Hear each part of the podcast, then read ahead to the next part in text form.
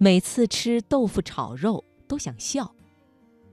我想起小学课堂上胖胖的徐老师给我们讲解“腐”字，他说：“你看这个‘腐’字，里头有个寸，还有个肉字，把豆腐切成一寸一寸的，再放点肉，好吃的不得了。”然后全班同学都跟着流口水。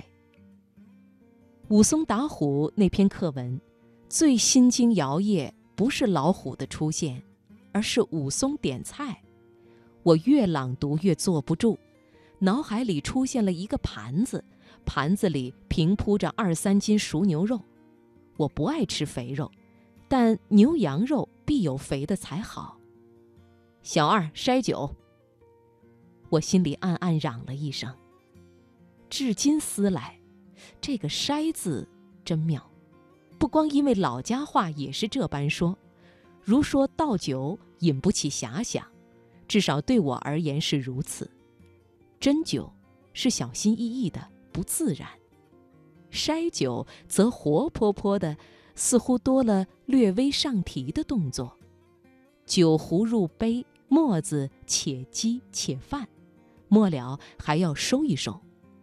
杯中酒真是热闹而又寂静。下课后，同学们争说熟牛肉，而我独思这透瓶香。讲杨梅那一刻时，也正当令，杨梅下来，满街满巷都是。再好的杨梅，也只能骗骗舌头，多吃了真连豆腐都咬不动。前一阵樱桃下来，妻子买了两斤，放在盐水里。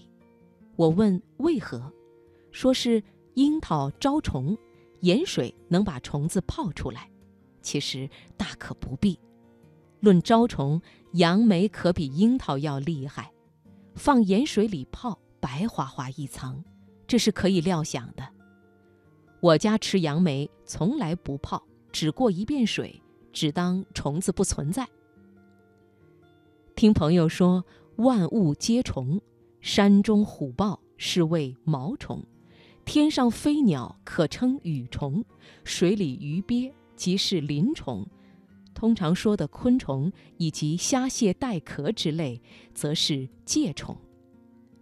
听了这个朋友的虫论，我现在什么虫都不怕，食堂菜里的大青虫都能淡然处之，加至餐盘一旁，剥其身，数其节。定纲目科属，吃饭亦不忘置之格物。而画杨桃那一刻，让人觉得杨桃真别致。侧看的确是五角星，小时候没吃过，长大也不是特别想吃。超市里有，从来没买过。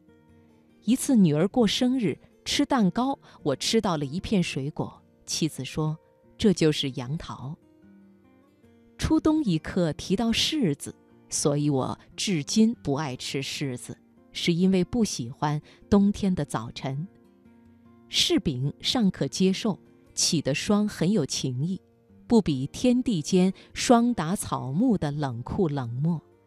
而又从朋友处听闻，做柿饼只有霜打过的柿子才会起霜。我没办法求证，但对深秋的打霜。也不是那么的怨恨了。